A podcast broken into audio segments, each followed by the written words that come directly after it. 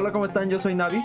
Y yo soy Emilio y bienvenidos a un nuevo capítulo, episodio de Cachirules, ¿no? Y en esta ocasión eh, toca hablar, dado que ya estamos en, época de, del final de, las ligas eh, europeas, que son las importantes, no nos hagamos güeyes, Toca repasar, a falta de pues, los partidos de mañana en algunas cuantas de las ligas, este, cómo va, quiénes son los campeones que ya están proclamados, quiénes están a nada de ser campeones y, quiénes pueden todavía pelear, a lo mejor no por ser campeones, pero todavía por puestos importantes eh, en la próxima Copa Europea eh, de Champions League. Entonces hoy tocará hablar de eso y de, pues obviamente, centrándonos en las cinco ligas más importantes europeas.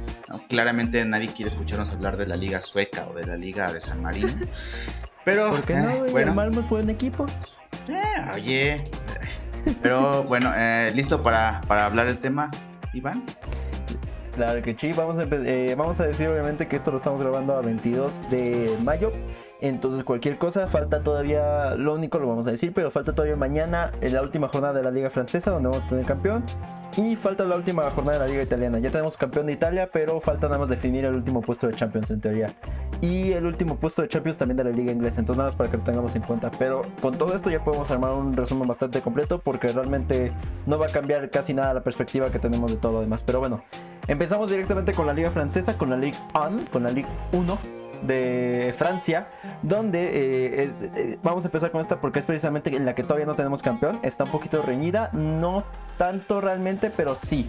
Eh, como sabemos, el Lille en las últimas jornadas se puso primero. Ahorita está primero el, Lille de Francia.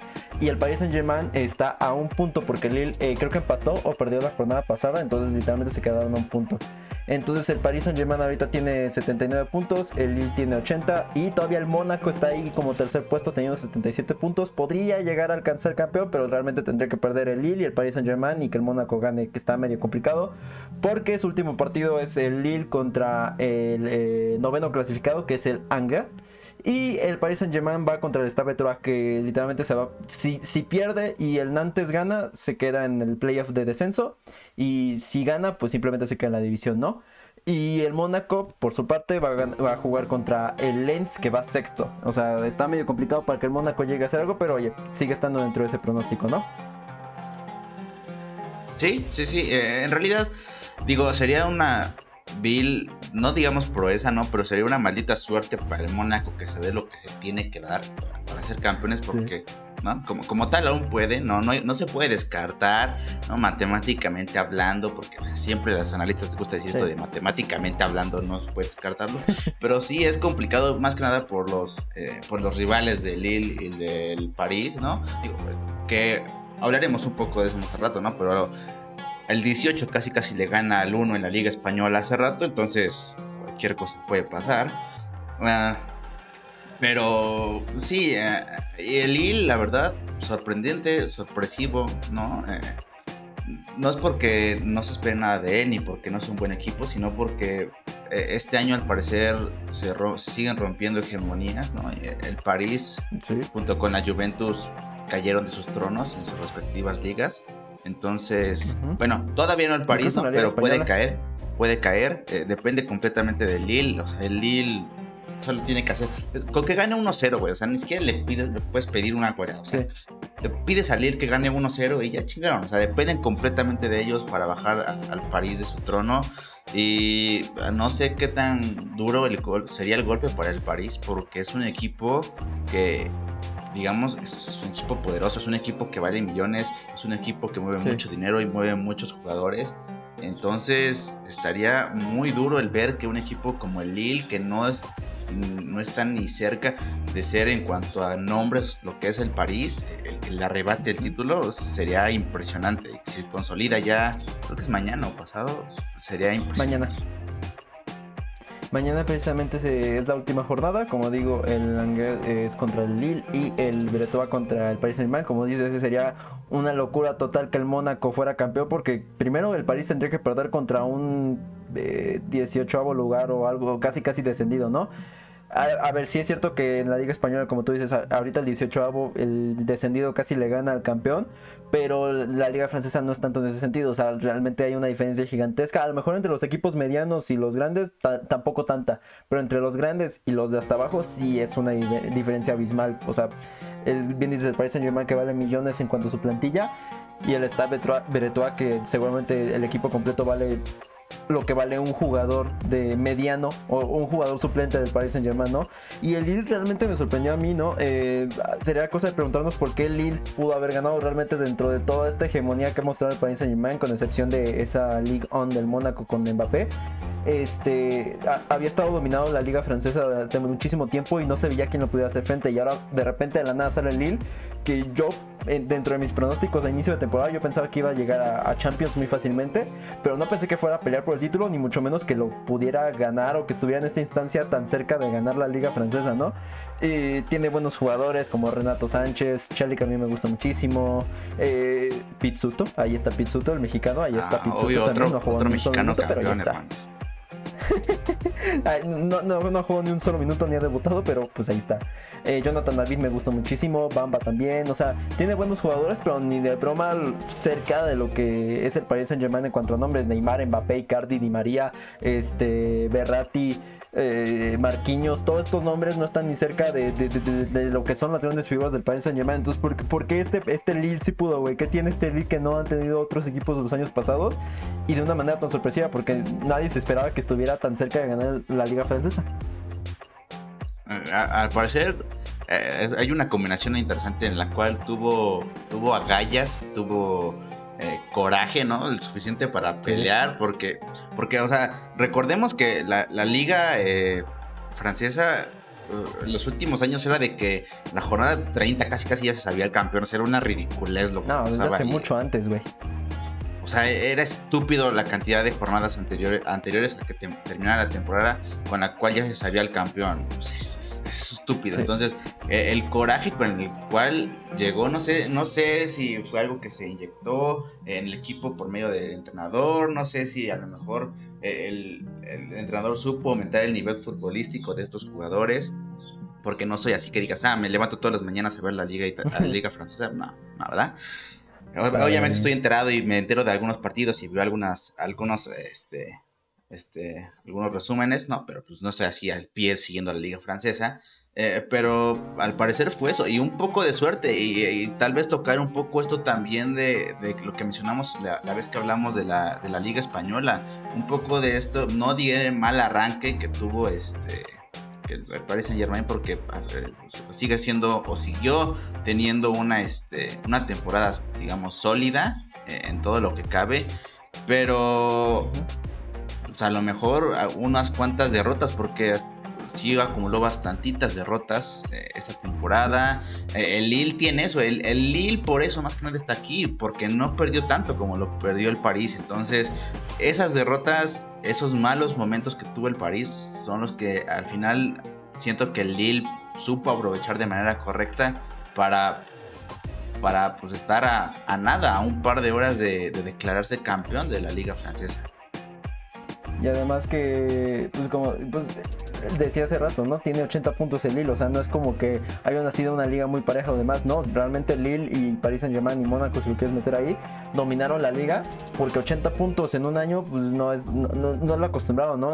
a lo mejor es lo acostumbrado dentro de la liga francesa, que te digo, el campeón es, casi casi en la jornada 20, en la jornada 10, ya se sabe que el París va a ser campeón, pero ahora hubo una gran diferencia de puntos con, eh, eh, relacionarlo con los demás, ¿no? Pero bueno, vamos a pasar ahora con la liga francesa porque pues es realmente tal, vez la que no sabemos y, donde se está compitiendo todavía entre estos dos. Y vamos a hablar de la otra liga que no ha terminado, que es la Serie A, la liga italiana, que eh, también termina mañana. Ya tenemos un campeón definido desde hace rato, que es el Inter de Milán que rompió esta hegemonía también de la Juventus, que parece que va a ser lo mismo en Lille, pues esto ya lo hizo el Inter de Milán con la Juventus. A lo mejor con el Inter era un poco más previsible porque hizo buenos fichajes, porque tiene Antonio Conte, porque Lukaku está en un excelente nivel, Arturo Vidal, tiene defensores top, o sea, es, un muy buen equipo, ¿no? Y además que la Juve realmente este año estuvo mucho más flujo de lo que acostumbrábamos, eh, de lo que y no pudo completar esa... Mm, es esa decena de títulos de liga consecutivos, ¿no? Eh, que era por lo que estaba buscando. Incluso tan mal está yendo la Juve que, bueno, eh, como decimos, mañana juegan la última jornada y se enfrenta el Atalanta y el Milán, que son el segundo y el tercero respectivamente, y el Napoli también juega mañana. Si el Milán le gana al Atalanta y el Napoli le gana a este al equipo contra el que enfrente, la Juve se va a quedar sin Champions y se va directamente a Europa League, ¿no? Igual si el Atal eh, aún no estoy tan seguro porque si, si el Milan le gana al Atalanta y la Juve, que es lo más seguro que le gane al Boloña, que está descendido, este va a empatar con puntos con el Atalanta, ¿no? Entonces no sé ahí si la liga italiana se defina por el, el segundo proceso de emparejamiento sea este por los partidos directos o no sé.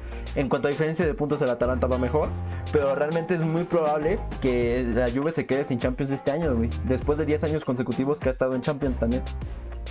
Sí, será, eh, te digo, este es, este es posiblemente el golpe más duro eh, eh, sobre la mesa, ¿no? En, las, en, las, ligas europeas.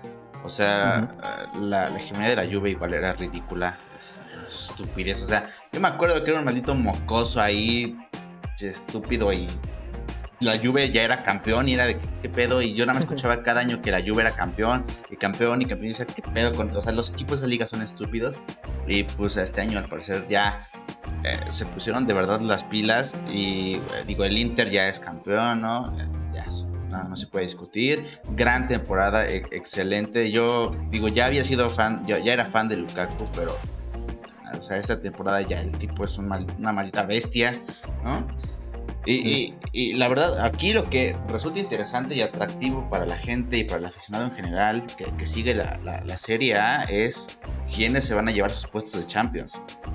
¿No? Eh, porque digamos que está súper bueno, o sea, está tan apretado este pedo y, literalmente, o sea, el Atalanta la ha cagado, el Milan la ha cagado porque son eh, ya pudieron haberse ellos incluso alejado en, por puntos en, varias ocasiones y han perdido o han empatado, entonces y cuando uno pierde, al parecer los demás pierden y cuando uno gana los demás también deciden ganar. Entonces, o sea, neta parece que quisieron dejar este periodo exactamente para la última jornada porque va a estar brutal. O sea, puede ser una Bill o sea, puede ser increíble ver a la Juventus en una Europa League. No, no, no porque, o sea, no porque no sea una a Cristiano digna, no, sino porque, pues, o sea, tantos años ya seguidos, incluso llegando a finales de, de, Champions y de repente así, porque la temporada en sí no ha sido buena, se ha criticado mucho eh, el funcionamiento del equipo, eh, están esos estúpidos que dicen que el equipo no merece a Cristiano Ronaldo, o sea, no, sé quién demonios piensa así, ¿no? O por qué demonios piensan así. O sea, el tipo eligió su equipo. Se lo eligió mal, la verdad. Ah, a ver. Lo eligió por la hegemonía que tenía, ¿no? O sea, que ahorita esté en esta situación, pues no es precisamente su culpa, pero pues tampoco, o sea, la verdad es que Cristiano Ronaldo está ahí para ser una, maldita bestia enfrente. Entonces, pues a veces si no se han ganado partidos, también se debe señalar a, Ronaldo como uno de los culpables si no se han llegado a ganar partidos, ¿no? Pero bueno, ese es otro tema tal vez, ¿no? Ah, pero, pero sí, aquí se puede culpar a mucha gente en la Juventus, se puede felicitar a mucha gente en el Inter, en el Atalanta, en el Milán en el Napoli, ¿no? Pero, pero va a ser muy interesante ver lo que pasa mañana, porque de verdad, y creo que se juegan a la misma hora todos, ¿no? Entonces, este... Sí, sí, sí, las últimas jornadas en Europa normalmente todas se juegan a la misma hora, así como hoy fue la española, eh, mañana va a ser la inglesa, la italiana y la francesa. Entonces eso va a dar un chingo de emoción porque, o sea, nada más, o sea, si los de la Juventus ven que el Milán y el Napoli están ganando y ellos están empatando, se van a cagar. O sea, todo la, presión va a estar bien chida. Entonces, neta, estoy muy emocionado por ver qué pasa mañana en la serie. Sí, totalmente, ¿no? O sea, el, el, tema este de la serie ahora este año es precisamente eso, que... ¿Qué le pasó a la Juve? O sea, ¿por qué de repente? O sea, sabíamos que en algún momento se iba a caer, ¿no? Porque ningún equipo es invencible. Pero yo, pensaba que cuando se cayera fue, sería como, como el Paris Saint Germain ahorita, ¿no? Luchando hasta el último momento por su liga y no de que de repente una liga es campeón y de repente al siguiente año está luchando apenas por entrar a Champions. O sea, eh, tiene mucho que ver con muchas cosas. Por ejemplo, que yo creo que, que, el Milan ha mejorado muchísimo su nivel. El Inter de Milán ya se veía que iba a tener este tipo de, de poder en este año. Eh, no yo sí llegué a pensar que podía ser campeón, pero no tan fácil como lo fue realmente, ¿no? El Napoli ha mejorado muchísimo con Gattuso, eh, la llegada de Osimhen a mí me parece un delanterazo, el, el año muy bueno de Insigne, de Mertens, eh, Chucky también ha mejorado bastante y en, el, y en el Atalanta que ya lleva unos años demostrando que es un gran equipo y yo pensé que sin el Papu iba a caer muchísimo el nivel, pero realmente aunque se haya salido el Papu Gómez, eh, está luchando por, por, ese puesto de Champions y está, y está luchando un puesto bastante sólido, te digo, de, no, no sé realmente cuál sea el segundo emparejamiento que considera la liga italiana, pero sí, sí, es que la, al Atalanta ya tiene asegurado un puesto de Champions ahorita. Sí, sí, digo, el Atalanta ha sido una grata sorpresa en los últimos años, la, hay que ser honestos, o sea porque no mucha gente conocía al equipo antes de que empezara con eso. O sea, fue como, no, no diré un ascenso rápido, pero pues sí nadie se veía venir el que de repente Atalanta estuviera donde estaba. O sea, de repente llegando a instancias muy importantes en Champions League. O sea, Atalanta ha sido un equipo, digamos, revelación de unos años para acá eh, y digo, ahora no le alcanzó, se quedó bastante, digamos, bastante lejos ¿no? del título, pero ya es un equipo que creo que en los próximos años va a ser ya considerado como de los que van a estar peleando o deberían de estar peleando constantemente por el título, ¿no? Sí, totalmente. O sea, el, lo que yo, yo pienso muchísimo es que sí es muy justo señalar a Pirlo con esto, ¿no? Porque justamente con todo esto Pirlo es su primer año como entrenador y realmente yo lo veo como una especie de, Lampard en el Chelsea. Es un, es un jugador histórico del club, es muy querido por la visión, es muy querido por todo, por absolutamente todo el mundo, todo el mundo ama a Pirlo pero realmente sí no le veo cosas de gran entrenador ahorita. O sea, eh, justamente con estos casos, ¿no? Lampard y Pirlo necesitaban un, periodo de transición, como ahorita, como Gerard está en el Rangers o eh, Xavi está en, eh, en Arabia, en Qatar, perdón. Este, o sea, los dos necesitaban como un periodo de transición para llegar a estos clases de equipos, ¿no? No necesariamente llegar a un Chelsea y a una Juve que, que, tienen que estar peleando por todo, ¿no? Porque el proyecto de Chelsea era para eso y al final lo corrieron. Pirlo realmente no, yo no le veía desde hace rato, bueno, no le veo eh, razones por las cuales se pueda quedar más que porque es Pirlo porque realmente no me ha gustado la Juve, siento que no tiene un buen orden arriba, siento que cuando llegan arriba se desordena todo y no saben qué hacer con la pelota, atrás están un poquito más sólidos, realmente tiene buenas defensas, Bonucci y Chiellini ahí es este una seguridad total, hasta Cuadrado que ha estado jugando muy bien como defensa, pero arriba como que no sé si no sabe combinar a los jugadores que tiene o, no sé qué sea, porque Cristiano y Morata siento que se enciman muchísimo, Dybala cuando lo meten no sabe dónde meterlo, ni Dybala sabe bien dónde jugar, o sea, yo creo que sí es justo señalar a Pirlo y también es muy justo señalar a Cristiano. O sea, yo creo que sí, Cristiano es, uno de los mejores jugadores del mundo. Yo creo que todavía lo sigue siendo. No, no está peleando por el balón de oro ni de broma ahorita. Pero, pero sigue siendo de los mejores jugadores del mundo. Con 35 años sigue teniendo muchísimos goles. Sigue haciendo bien las cosas. Pero yo creo que es muy justo criticarlo justamente en esta etapa donde su equipo está peleando por Champions. Yo creo que si hay... el nivel de Cristiano sí es para que les asegure un puesto de Champions League. Obviamente no es totalmente su culpa porque es un jugador dentro de un equipo y dentro de una franquicia, pero sí creo que es justo señalarlo a él y mucho más a Pirlo.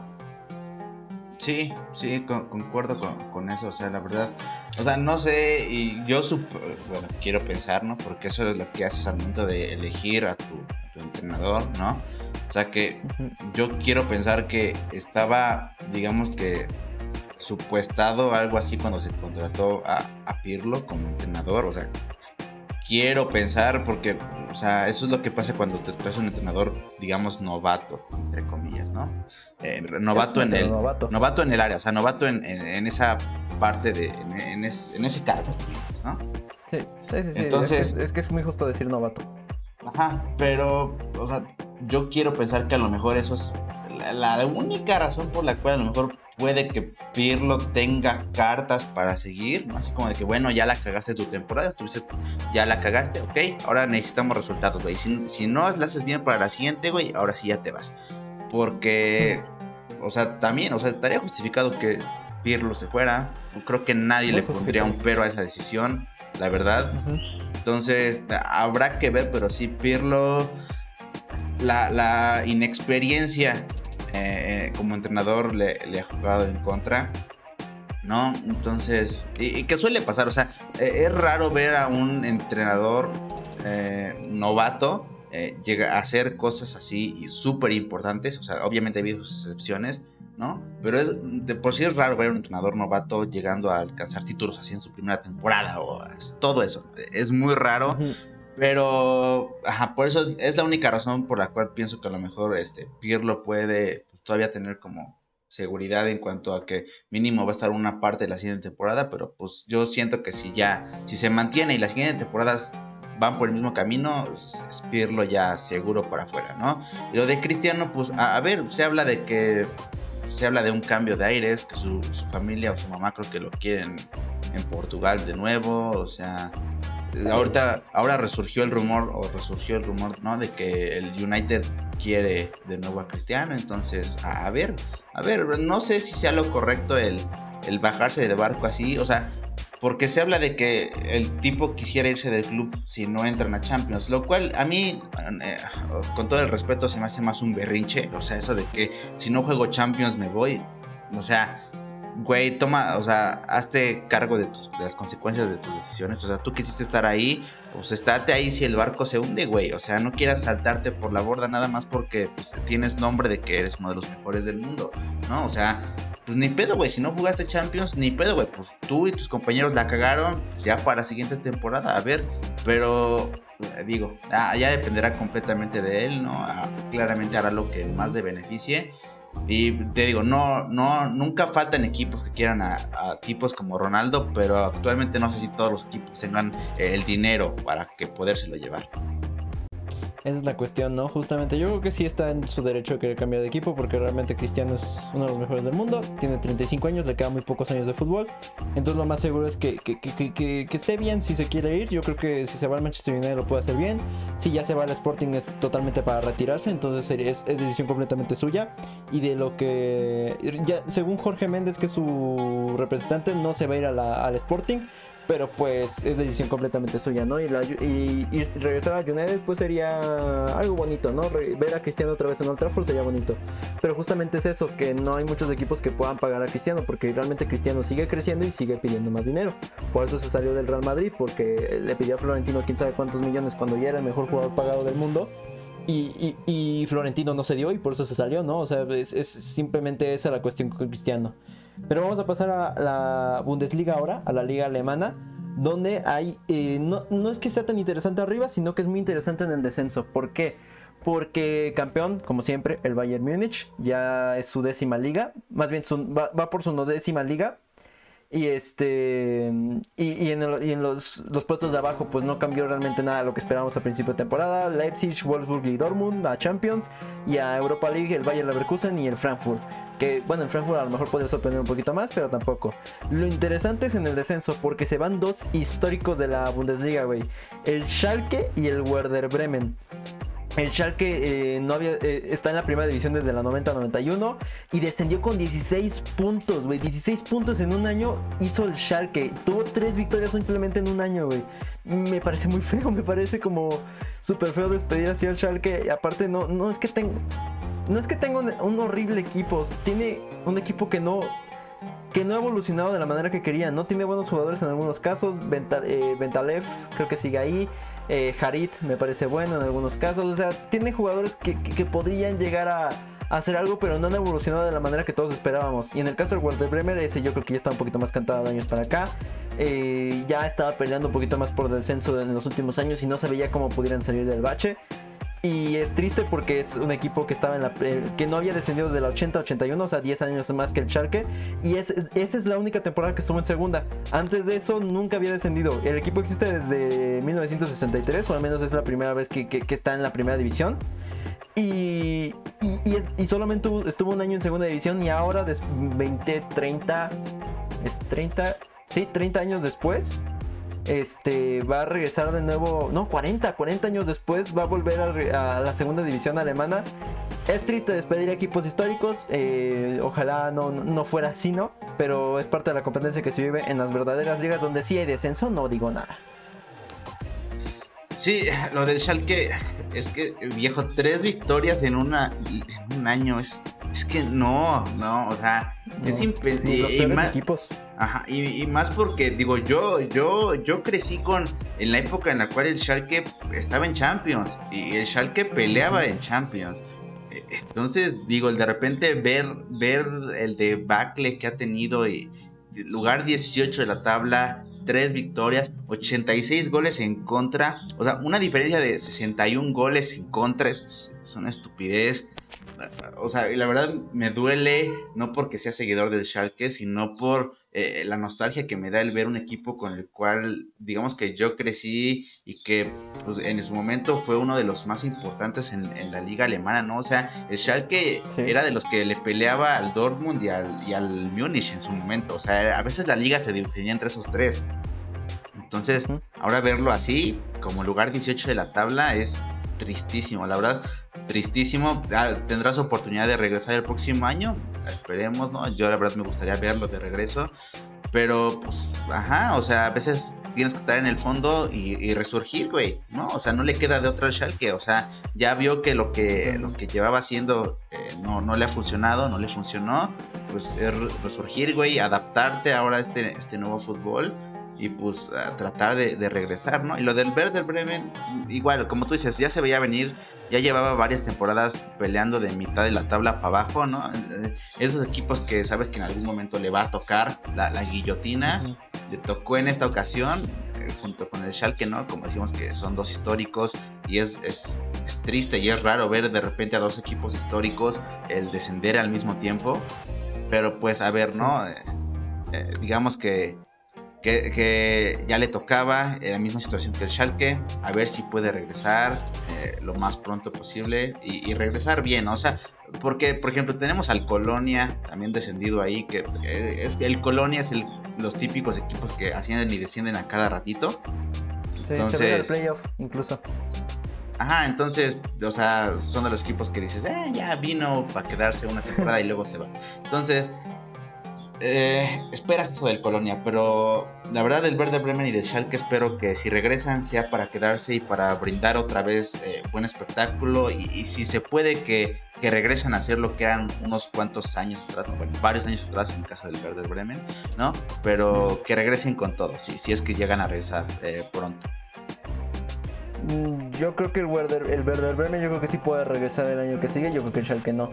Yo creo que el Schalke está en una debacle que le, hacen falta unos 2, 3 añitos en el descenso para realmente darse cuenta de lo que está pasando, porque ya había varios avisos, ¿no? No pensábamos que se fuera a desplomar de la manera que hizo esta temporada, pero ya eran avisos de que no entra en Europa, de que ya no está compitiendo por Europa, ya no está compitiendo por títulos, era como pequeños avisos, ¿no? De que mejoran el equipo, si no se va a caer. Y de la nada se desplomó, dijimos tres victorias, me parece impresionante, ¿no?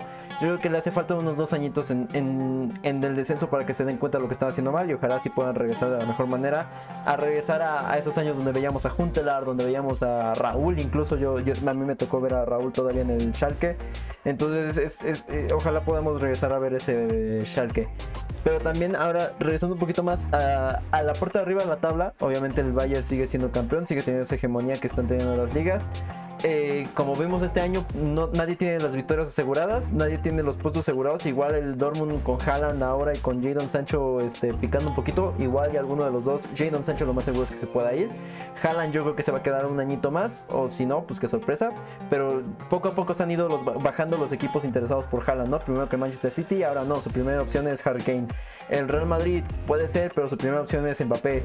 Eh, Barcelona ya dijo que ya no va a ir por Haaland, que nada más Agüero y Depay. O sea, poco a poco son más los equipos que ya se están bajando al barco por Haaland. Porque pues realmente sí, es, es, yo creo que va a ser un futuro balón de oro y los siguientes futuros grandes jugadores va a ser él y Mbappé pero todavía tiene, todavía tiene esa proyección y todavía puede esperar un año, otro añito en el Dortmund y no va a haber ningún problema y aparte le va a servir para, para estar mejor eh, psicológicamente, ¿no? Que no se crea de repente la gran figura. pero aún así el Bayern sigue siendo figura, eh, aunque en la tabla de goleo eh, hoy vimos, ¿no? Lewandowski es el, rompió el récord de más goles anotados en una temporada en la Bundesliga, superó el récord del Torpedo Müller que estaba desde hace muchos años, 41 goles, y lo mejor es que Haaland se quedó segundo con 40. O sea, ya, ya no es tanta la separación entre a lo mejor el Bayern y el Dortmund, a lo mejor a nivel colectivo sí, pero en un nivel de una liga que es un poquito más peleada con los mismos equipos y así, puede estar un poquito más pareja. Entonces, yo, creo que a lo mejor el siguiente año el Dortmund si hace los fichajes correctos en medio campo y alguno que otro en defensa, no mucho, pero medio campo yo creo que sí lo tiene que mejorar un poco más. Pero eh, si hace los, los fichajes adecuados, yo creo que el siguiente año le puede pelear la liga al Bayern y aparte, o sea, para mí, para mi gusto, ya toca, o sea, este año ya vimos, ¿no? el Juventus se acabó su hegemonía. Estamos a unas cuantas horas de que se concrete, si todo sale bien para el Lille, de que también se acabe lo del París. Entonces yo siento que ya el Bayern ya, ya toca, porque también, seamos honestos, la Bundesliga con el paso de los años se ha vuelto una liga la cual al inicio de temporada ya sabes quién va a ganar. O sea, nada más te basta ver dos, tres jornadas y ya sabes cómo, va a terminar todo.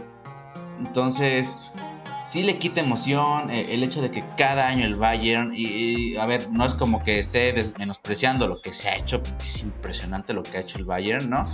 Pero sí siento que ah, le hace falta mucho sazón a esta, esta liga. Y digo, en estos años el Leipzig se ha puesto las pilas y ha sorprendido a propios extraños. El Dortmund se ha mantenido ahí como un equipo vigente, como un equipo que puede dar pelea. Entonces, no sé, yo la verdad dudo que el año que viene sea el año en el cual se va a acabar la hegemonía del Bayern. Pero sí siento que si el Leipzig sigue creciendo así como lo ha hecho, si el Dortmund... Es que el problema del Dortmund es que los esos güeyes les encanta vender a sus superestrellas. Eh, o sea, nada más por eso no son campeones los desgraciados, porque los tipos se la pasan vendiendo y vendiendo. Que no digo que esté mal, es un modelo de negocios que económicamente les funciona, ¿no? Ellos hacen las superestrellas, las venden y tienen dinerito, ¿no? Pero siendo honestos, eso es lo que a veces les ha impedido, a mi parecer, el hecho de llegar más lejos o de aspirar a más cosas. Por ese mismo modelo de negocios en los cuales terminas vendiendo a tus superestrellas antes de que ya estén en su máximo esplendor.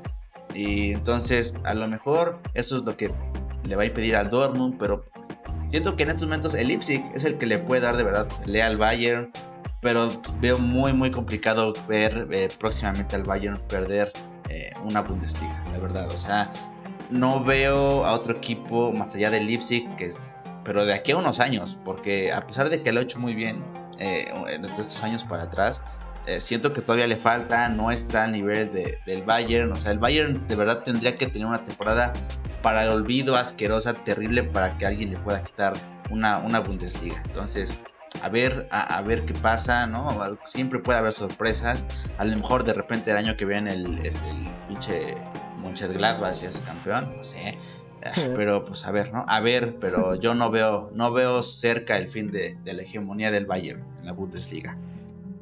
Es que justamente lo que por lo que yo creo que Leipzig se le va a bajar un poquito la, estela de equipo grande o de estar peleando por la Bundesliga es el cambio de técnico, porque como sabemos Hansi Flick, eh, antes hubo una semanita que se estuvo rumoreando que a lo mejor se iba al Barça, no, ella dijo que no, que tiene un acuerdo verbal con la selección alemanes desde hace rato, entonces se va a ir a la selección. Pero al Bayern va a llegar Nagelsmann, que es el técnico de Leipzig. Y si por algo el Leipzig se está peleando tan bien de la manera que lo está haciendo, yo creo que es por, que es por Nagelsmann. Yo no creo que sea el Leipzig el gran equipo. Sí, tiene un Pamecano que se va a ir. Tiene a Conate que se va a ir. y, y Angeliño todavía sigue ahí que yo que sé, en Kunku, eh, Patrick Schick a mí me gusta muchísimo, o sea, eh, ya se fue Werner, o sea, poco a poco se están yendo las figuras de Leipzig y ahora se les va a ir el estratega, se les va a ir la cabeza, se les va a ir el que los hace grandes, que es Nagelsmann, para mí Nagelsmann es, a mí se me hace un tecnicazo pero cañón, o sea, yo, yo lo quiero ver en, o sea, andan diciendo que en el Madrid, pero yo lo quiero ver en el Barcelona, en el Manchester United, en el Milan, en alguno de mis equipos, porque qué, qué, qué gran técnico es Nagelsmann, me encanta Nagelsmann y se va a ir al Bayern Múnich, que es su competencia. Yo creo que ahí eh, lo único que va a hacer va a ser acrecentar la brecha que hay entre el Bayern Múnich y el Leipzig. Y si el Dortmund se pone las pilas, a lo mejor puede hacer algo un poquito mejor, ¿no? A lo mejor buscando alguien como Zidane, a lo mejor que lo más seguro es que se salga del Madrid, que a lo mejor se va él a la Juve, pero o sea, buscando un técnico que les ayude un poquito a levantar ese nivel y esa, y esa exigencia que a lo mejor tenían con Klopp Eh, Lucien Fabre, eh, que salió a mitad de temporada, pues veremos qué quién termina siendo el técnico del Dortmund para esta parte de la temporada. Pero. El Tuca, el Tuca. El Tuca, que se lleven al Tuca, no mames, todo. Aparte el Dortmund que trabaja con jóvenes, no mames, el Tuca se va a traer a puro ñor para jugar en el Dortmund. Eh, pero bueno, este, vamos a ver qué pasa con esa brecha, ¿no? Que, que digo, con Nagelsmann va a ser más difícil. Eh, vamos a pasar a la siguiente liga, que es la liga inglesa, la Premier League, que todavía no termina, pero ya está todo más o menos definido. Eh, o al menos lo, más importante, ¿no? Eh, tenemos de campeón ya al Manchester City, refuerza su hegemonía otra vez en la Premier League. Pensamos que Liverpool iba a ser el que rompiera esa hegemonía durante mucho tiempo, pero también este año Liverpool estuvo un poco complicado. Yo creo que Thiago eh, ha estado un poquito perjudicando el estilo dinámico del, de Liverpool. Eh, algunos jugadores no, han estado en su máximo nivel, como el mismo Salah. Firmino yo creo que sí, pero Salah yo creo que ha bajado mucho su nivel en cuanto al año en que llegaron a la final de, Champions. Sigue siendo un titular indiscutible, pero yo creo que le podrían encontrar a alguien que le compita un poco, alguien como, yo que sé, eh, como en su momento fue Bale en el Madrid, ¿no? Alguien muy bueno, pero que llegue todavía para terminar de desarrollarse, ¿no? Pero dentro de eso tenemos al Manchester City campeón, como digo, en el segundo lugar el Manchester United, en el tercero estaba el Chelsea y en el cuarto el último que accede a Champions, por el momento está Liverpool todavía llegando a Champions, pero raspándole. Porque atrás de él está el Leicester, que también quiere eh, eh, regresar a Champions. Después de que el año pasado se quedara muy cerca, este año parece que puede pasar lo mismo. El año pasado Chelsea lo sacó en la última jornada. Este año parece que puede pasar lo mismo. Liverpool lo sacó con dos jornadas antes, cuando el Leicester estuvo de segundo, incluso de tercero. Y de repente bajó el ritmo al final de la temporada y puede quedarse sin Champions y quedarse en la Europa League, ¿no? Pero lo impresionante también de esto y lo que hay que mencionar es el Arsenal y el Tottenham. Porque Arsenal acaba de reafirmar a este. ¿Quién era el técnico? Era Mikel. No. ¿Te acuerdas cómo se llamaba el, técnico del Arsenal? Mikel Arriola. No, estoy buscando, pero no me acuerdo. Espera. este, este. Es este. este... Mikel Arteta. Mikel Arteta. Mikel Arteta, Mikel Arriola. Mikel Arteta, se me olvidó el, apellido, no sé por qué. Es que tiene un nombre muy olvidable, Arteta, perdóname. Eh, leyenda del Arsenal, obviamente, pero aún así, eh, el, técnico de la. Eh, reafirmaron a Arteta como su técnico. Yo no creo que, pueda realmente ser técnico que los lleve a la gloria. Por lo mismo que Lampard y Pirlo necesitan un periodo de transición, no llegar directamente a competir por llegar a Champions, o que supongo que es lo que espera el Arsenal, ¿no? Y Tottenham, que sacó a Mourinho en mitad de temporada, yo creo que Mourinho ya se acabó. Yo creo que Mourinho ya, yo creo que ya lo podemos poner como un técnico mediano. Yo creo que Mourinho ya, ya no es un técnico top para nada. Llevó al Tottenham a la ruina con el equipazo que es el Tottenham. O sea, Harry Kane y Huminson, yo creo que estaban rompiendo la liga a un, nivel que nadie, que nadie esperaba. O sea, sabíamos que eran buenísimos, pero no nos, yo, yo este año vi a Harry Kane y a Son de un, a un nivel que no les conocía. Incluso en Don Belé regresó a ser importante. Eh, Davidson Sánchez me gustó cada vez más. Llorí siempre seguro. O sea, eh, tiene un equipazo el Tottenham. Y aún así Arsenal y Tottenham se van a quedar sin, puestos europeos. Se van a quedar fuera de, de Champions y de Europa League. Que es la razón por la que Harry Kane se quiere ir. Pero es impresionante para mí como los dos de Londres bueno, dos de los tres de Londres, se van a quedar sin, puestos europeos. Yo pensé que, podían estar mal, pero no tanto como para quedarse sin puestos europeos. Incluso el West Ham, que tiene un año impresionante, el West Ham con Southcheck liderándolo, eh, los acaba de superar, pero eh, ¿a, qué se debe, güey? ¿Están estancados estos equipos? Ah, ah, mira, lo del Arsenal creo que ya viene arrastrándose de unas temporadas para acá, o sea, no es, o sea, no así de decir que es, terrible el equipo, no, o sea, no para nada.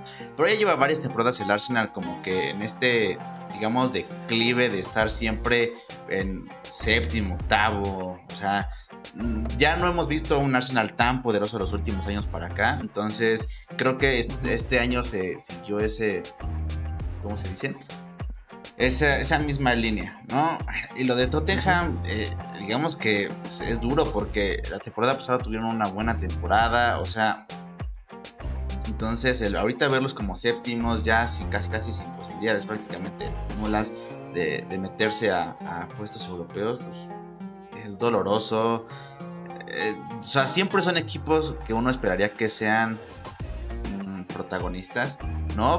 Pero también ese, eh, tal vez esa es la cosa con, con la liga inglesa, que siento que eh, para mí es la más atractiva de las ligas europeas actualmente y es que tienes muchísimos equipos que tienen, o sea, que son muy interesantes, o sea, simplemente tienes al City, tienes al United, tienes al Chelsea, tienes al Liverpool y súmale que como tal tienes al Arsenal y al, al Tottenham, que es, son como tal los, a inicio de temporada uno pensaría que son como los favoritos en el papel para, para estar peleando por títulos cada temporada. Entonces, a diferencia de las otras ligas, como por ejemplo la francesa, que tienes a uno o dos equipos peleando por la liga, la Bundesliga, que tienes dos, tres, la española, que tienes tres, o sea, aquí tienes, digamos que tienes simplemente esos seis, pero cada temporada siempre hay dos, uno o dos equipos que se meten en esa disputa interesante, ¿no? Este año le tocó ser al West Ham y al Leicester, los dos equipos que andaban ahí en puestos que normalmente no los vemos. El año pasado igual fue el año pasado tuvimos al Wolves y al Leicester, ¿no? O sea, siempre, aparte de los mismos seis, ¿no? Que uno esperaría ver, tenemos unos dos, unos dos equipos más eh, peleando ese tipo de puestos. Entonces, lo vuelve una liga muy, muy, muy rica en cuanto a, lo que te puede ofrecer, a, los que se pueden quedar fuera. O sea, porque lo vimos, o sea, el United mucho tiempo eh, estuvo ahí afuera de repente el Arsenal entra a Europa, a League, de repente no, de repente el Tottenham es el que alcanza Champions, de repente, o sea, son cosas que ya vemos, y digo, aunque actualmente ya es más común ver de repente al City o al Liverpool en puestos más importantes, ¿no? Eh, eh, lo que tiene esta liga es que de repente podemos ver estas cosas de que eh, el West Ham, que puede pasar de tener una temporada horrible, bueno, no horrible, no, pero relativamente mala, a estar en sexto lugar en, en Europa League, ¿no? Entonces, eso es lo que para mí enriquece mucho esta liga y, que no tanto que el Tottenham o el Arsenal hagan malas cosas, ¿sabes? Sino más que nada el que de repente esa temporada, cada temporada tenemos uno o dos equipos que hacen las cosas superior a, su media, ¿no? A lo que normalmente hace. Entonces eso es a lo que a veces uno termina o termina opacando el trabajo que hacen estos equipos que ya son como los protagonistas normales.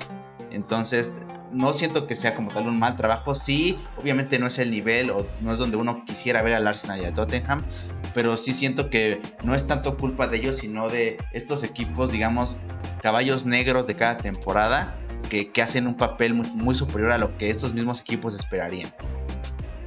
Sí, no, eh, hay, que como rescatar un poco eso, ¿no? Pero aún así, lo que hay que rescatar muy bien de la eh, Premier League es que tenemos, para mí ya de regreso de fijo, a, un grande de la Premier, que obviamente estoy muy contento porque es el Manchester United, que, y el Chelsea también han recuperado un nivel excelente, pero el Manchester United, que para mí que es mi equipo, que era el equipo que estaba este, un poquito más por debajo de todos los demás años anteriores, que estábamos ya compitiendo ya por apenas entrar a Europa League, y este año, si bien eh, no peleamos directamente por la liga, estuvimos muchísimo tiempo, yo creo que hasta abril, un poquito menos febrero, estuvimos como peleando todavía un poquito ese primer puesto con el Leicester ahí, o sea, Cavani ha sido diferencial para mí, Cavani te adoro, o sea, Cavani ha sido diferencial para que podamos volver a creer en este United, el progreso de Rashford, el progreso de Greenwood, el Bruno Fernández obviamente, este Pogba que cada vez está más contento, que ojalá renueve porque se le ve cada vez más contento. Eh, hace unos días el hermano de Pogba dijo que lo quería ver en el Barça. También yo estaría contento, es mi otro equipo, así que no hay problema, ¿no? Pero eh, tal vez algunos cambios en la defensa, porque por ejemplo Luke Shaw está teniendo una temporada impresionante después de tantos años sin hacer nada. Le trajeron a Alex Telles para hacer la competencia y ser el titular y no ha jugado porque es que la temporada de Luke Shaw es buenísima. Y también al lado Harry Maguire, que controversial no, pero es el capitán, es el que manda. Eh, Bambisaka me parece impresionante. Eh, y ahí al lado necesitamos otro defensa. Se hablaba de Barán, después se dijo que no que al Chelsea eh, se habla de, Light en algún momento. O sea, es, encontrar otro, otro defensa que le haga dupla a Maguire y que esos errores defensivos puntuales que de repente tiene Maguire que lo supla alguien más, ¿no? Pero yo creo que sí, al fin podemos decir, al fin, al fin, al fin, yo, yo creo que podemos decir que ya regresó el United. Sí, sí, definitivamente. Ya lo habíamos hablado, creo que Mm, ¿En qué episodio lo hablamos? Creo que es el que no ha salido, pero lo, hablamos en un episodio. Eh, el hecho de que United se, ha visto mucho mejor a años anteriores, entonces definitivamente hay que alegrarse por eso, o sea, eh, es que es lo que te digo, o sea, eso es lo que tiene la Premier League, que a, lo mejor tu, uno de tus top equipos tiene una mala temporada, pero sabes que tienes otros 5 o 6 equipos que están peleándose siempre hasta el final. Y digamos que aquí es la, clara, eh, digamos que lo, claro, ¿no? O sea, ya aunque el City y el United ya tengan el City como campeón, pero el United ya está en Champions, o tienes a tres equipos peleando pues, por el puesto en Champions, por dos puestos en Champions para la próxima temporada. Y está digamos, el Leicester la tiene de perder todas porque va contra el Tottenham, ¿no? Entonces, digamos que es el que se ve más afectado y es el que necesita a huevo ganar y que el Chelsea y el Liverpool la caguen, ¿no? Pero, o sea, estamos en la última jornada y son tres equipos con un punto de diferencia y dos de ellos con, por nada más por goles. Entonces, es, ridículo. Eh, eh, pero eso es lo que aporta mucho esta liga. O sea, le, le, da mucha emoción. O sea, tienes a estos equipos que ya son, que, han regresado, ¿no? O sea, United ha vuelto a un gran nivel. Y, es lo que digo, o sea, aunque tengamos de repente a un equipo con un nivel más bajo del normal, siempre habrá alguien para dar una sorpresita, como en este caso fue el West Ham. Entonces, digamos, eh, a ver, a ver qué pasa mañana, la verdad, de, todo, de todos, de todos los partidos de mañana, ¿no? En las ligas, me refiero, eh, eh, posiblemente los de la Premier League son los que van a estar más interesantes por estos tres equipos que se van a pelear la Champions. Porque la verdad, eh, yo estoy esperando. Es que Leicester la tiene complicada, güey. Pero yo amo a mi Leicester, güey. Amo a esos desgraciados. Entonces voy a estar pinche rezando casi casi para que esos güeyes la armen, ¿no? Pero.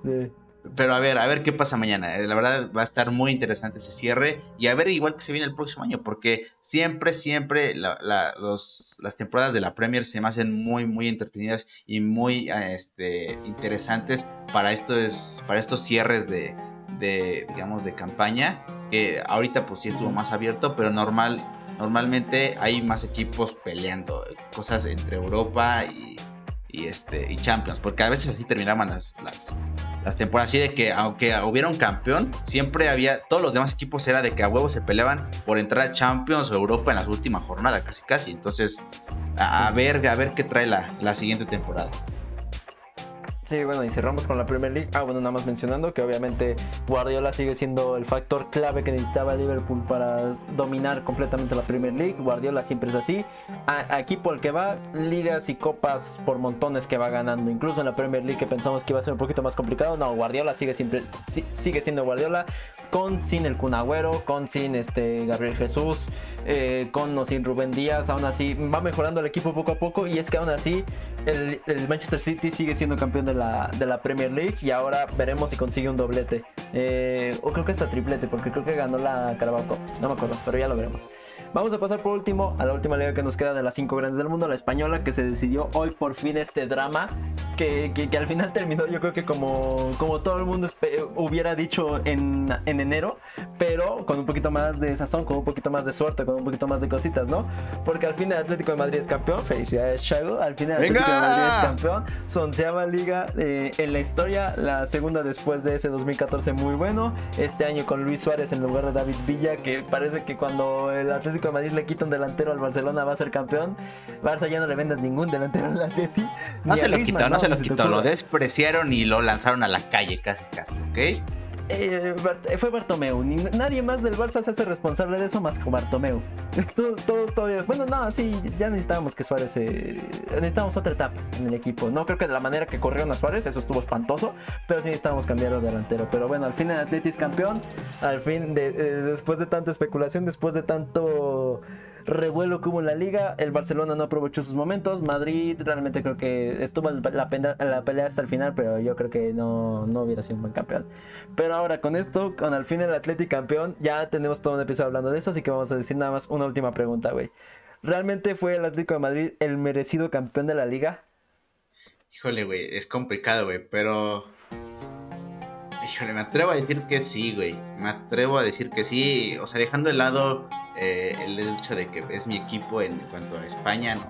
soy del Atlético, dejando eso de lado, yo siento que sí, siento que a pesar de que ya lo mencionamos en el episodio dedicado completamente a esto, ¿no? A pesar de tener que, o sea, de cagarle en momentos que dices, güey, ¿cómo la cagaste en este partido? O sea, y hoy estuvo así, hoy, hoy casi me da un pinche infarto ese en la mañana, güey, y seguramente en la noche me va a dar otro, ¿no? Por cosas de mi azul, pero bueno, este entonces, a pesar de que la cagaron en momentos importantes y los momentos en los cuales pudieron haber definido ya hace varias semanas la liga, supo aprovechar los momentos, otros momentos importantes, supo, supo aprovechar y, jugar un poco con esta, digamos, presión que tenían el Madrid y el Barcelona de alcanzar al Atlético. O sea, digamos que jugó muy bien con eso. Y sí hubo momentos en los cuales el Madrid y el Barcelona la cagaron y más al inicio de temporada, lo dijimos con el Barcelona específicamente. Ah, ¿no? Pero siento que el Atlético supo jugar muy bien los momentos en cuanto a la presión que tenían los equipos de atrás por alcanzarlo. Y sí, le metieron y jugaron con los sentimientos de muchos de nosotros desgraciados. Pero siento que en general, eh, viéndolo en un panorama ya global de lo que fue la temporada, sí siento que fueron, fueron un merecido campeón, hicieron bien las cosas, ¿no? Todos sabemos que a veces en el fútbol no siempre gana el mejor, pero siento que en esta ocasión, englobando lo que fue la temporada en general, sí ganó el mejor. Ah, independientemente de los pequeños errores en ciertos partidos que se cometieron, ¿no? Siento que en general ganó el mejor. Sí, totalmente, ¿no? Eh, sí se mereció ser campeón totalmente Atlético de Madrid. Barça estuvo muy cerca en muchos momentos. Literalmente hubo 3, 4 momentos donde el Barça se pudo haber puesto líder y no quiso. Entonces, de, nada más es simplemente recalcar que el Atlético hizo una excelente primera mitad fue seguramente de los mejores equipos del mundo durante esa primera mitad. La segunda mitad ya, ya, no, ya no fue esa hegemonía que tenía sobre los demás y, se demostró incluso en la Champions perdiendo muy fácil contra el Chelsea. Pero en términos generales sí, yo creo que sí ganó el mejor. Ya tenemos todo un episodio platicando sobre eso. Voy a dejar una tarjetita por acá para que vayan a verlo sobre la liga, sobre quién, eh, sobre, sobre nuestra opinión de cada uno.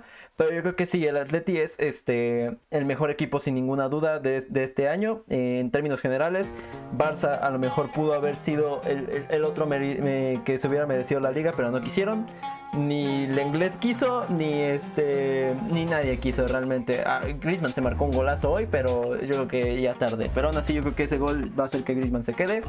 Ojalá si se quede Griezmann. O Messi, hoy la noticia que estaba leyendo en la mañana es que Messi se queda, que ya está decidido que Messi se va a quedar. Ojalá y sí. Ya está prácticamente anunciado que el Kun va a llegar. Ojalá y sí. Y que Depay está muy cerca de llegar, ¿no? Eric García también por otro lado. Pero también desde acá, obviamente, como mexicanos, pues este, felicitar a Héctor Herrera, nuestro mexicano, que es campeón de liga con el Atlético de Madrid. No como hubiéramos esperado, no con, como queríamos que fuera campeón, pero al final de cuentas tiene una liga española Héctor Herrera y es algo que nadie le va a quitar en toda su carrera. Así que felicidades Héctor Herrera. Eh, como digo, ya tenemos todo un episodio hablando de la liga española. Vayan a verlo si quieren eh, saber más nuestra opinión sobre cada uno de estos equipos, inclusive hasta el Sevilla. Todavía queda por definir los últimos puestos de Champions porque, bueno, ya están definidos, pero todavía falta Villarreal, que si es campeón de la Europa League, eh, accede también a Champions. De todas maneras, Barça, Real Madrid, Atlético de Madrid y Sevilla son los otros que van a Champions, mientras que la Real Sociedad y el Betis eh, van a Europa League. Y eh, hasta el momento, el Villarreal va a la Conference League, que es la nueva liga, por así decirlo, pero si gana la Champions, se cancela ese puesto, ¿no? Pues bueno, después de hablar de todas estas, ya repasamos toda la liga, repasamos este año futbolístico que estuvo muy bonito, tuvo años, tuvo momentos muy bonitos, tuvo momentos muy decisivos, la Champions estuvo muy bonita este año, eh, ya también aquí ya tenemos un episodio hablando de la Champions, eh, también se los voy a dejar por aquí arribita, así que vayan a verlo, vayan a ver también nuestro episodio de la liga y en general cualquier episodio de este canal. Eh, por último, este, vamos a hablar vamos a clasificar, vamos a rankear a estos campeones y ver quiénes quedan. Vamos a tomar en cuenta de que a ver, realmente con la liga francesa, que es la única que falta campeón, sí que el Los Lille, eh, por, por muchas razones, obviamente sería el último en nuestra calificación. Yo creo que ni tú ni yo tenemos eso eh, en discusión, ¿no? Sí, sí, el, sí, sí. Más que nada porque no está confirmado. Más que nada porque no está confirmado. Entonces, dejémoslo como tal, como. Aunque, a ver, si, si la gana, yo lo subiría un poquito más por el reconocimiento, ¿no? Pero por ahora dejémoslo como el último de los, de los cinco. Sí, ya si fuera el Paris Saint Germain, ya entra otra clasificación que podemos mencionar mientras. Pero de mientras, eh, para mí mi último equipo sería Lille. Después de los mejores campeones vamos a hablar, ¿no? De los que juegan mejor. De que si se enfrentan directamente, ¿quién sería el mejor? Para mí el último es el Lille, después este Atlético, porque eh, si me dijeras el Atlético de hace seis meses, es un Atlético espectacular, pero este, este Atlético estos últimos meses y medio yo creo que sí es de los peorcitos de los que quedaron campeones. Eh, incluso si hubiera sido el Barça o el Madrid estaría en esta misma posición, o sea, en el cuarto, realmente la Liga Española sí que bajó de nivel este año. Después eh, para mí sería el Inter de Milán, que es un equipazo, como dije, me gustó muchísimo el trabajo de Antonio Conta, de Lukaku y demás, es un equipazo. Y por último, Manchester City Bayern, para mí eh, casi casi final de Champions. Para mí el Manchester City con todo y con Guardiola se queda segundo y el Bayern es primero con Hansi Flick, que es un técnicazo, un descubrimiento impresionante este último año y medio. Mm, sí, me gusta, me gusta. Yo concuerdo con lo de Lille, concuerdo con el Atlético, o sea, el Atlético a pesar de que, que, es merecido, te digo y concuerdo con eso de que su segunda mitad fue bastante, digamos, pobre a comparación de la primera mitad. Entonces, eso es para mí lo que lo diga como cuarto. Y también, o sea, en Champions se vio, ¿no? Eh, en tercero, yo pondría al Bayern. Nada más ah, por el único, o sea, nada más, nada más por el único hecho de que es que ya me aburre. O sea, y no es que no jueguen bien, juegan de huevos, juegan muy bien, pero ya me aburre, o sea, ¿sabes? O sea, ya hago el Bayern y me aburre el Bayern. O sea, no sé. O sea, además siento que su liga no hubo, no hubo competencia, entonces no es como que pudiera alguien quitársela tan, tan sencillo, ¿no? Y después yo pongo al Inter, o sea, la verdad el Inter, mm, gran trabajo, impresionante. O sea, yo esperaba cosas buenas de este nuevo Inter, ¿no? De, esta, digamos, nueva etapa del Inter, pero no esperaba tan rápido un campeonato, entonces, excelente, me sorprendió superó mis expectativas que de por sí eran, eran relativamente altas, ¿no? Entonces me, gusta mucho el Inter, yo lo pondría como el segundo. Y número uno, el City. O sea, la temporada del City ha sido placable. Ahí lo tendremos en, ¿no? en, Champions. Entonces, la verdad, nada, que, nada que, que reclamarle a Pep. Ha hecho un trabajo espectacular en el City. O sea, uno de los... O sea, se sigue posicionando y se sigue viendo como uno de los grandes técnicos eh, eh, de esta época, de la época actual, ¿no? Entonces, nada, nada que reclamarle al City eh, este año, la verdad ha sido impresionante y entonces, pues, a ver, a ver qué viene, ¿no? Después, pero yo lo pondría como el mejor, el mejor al City. Sí, totalmente. Este ranking fue algo rapidísimo, nada más como para tratar de clasificarlos ahora después de repasarlos. Y pues no nos queda más que agradecerles por escuchar el podcast, por ver el podcast en YouTube y por escucharlos en todos lados. Que después del episodio pasado donde no supimos quién nos puso en todas las demás plataformas, pues bueno, no sabemos, pero gracias a la vida o al infiltrado que tengamos por incluirnos en todo lo demás. También ya estamos en Apple Podcast y este, aparte de Spotify y en YouTube, obviamente. Así que también vayan a encontrarnos por ahí. Muchísimas gracias, suscríbanse, síganos en todos lados y eh, nos veremos la siguiente semana con un nuevo capítulo de Cachirules. Además de que estén atentos porque eh, al reto lo voy a proponer, bueno, te voy a decir ahorita, Chago, de que yo tengo unas ideas para hacer un contenido extra, un bonus, por así decirlo, no tanto un podcast, sino como, cosas como videitos más interesantes. Chequen el canal, eh, ya sea en YouTube o en Spotify, también lo podemos subir como una especie de bonus, así que eh, chequenlo por ahí porque pueden haber cositas interesantes. Pero pues nada, muchísimas gracias, suscríbanse, denle like, obviamente comenten sus mejores equipos de eh, su ranking de estos equipos europeos y nos vemos la siguiente semana. Bye. Adiós.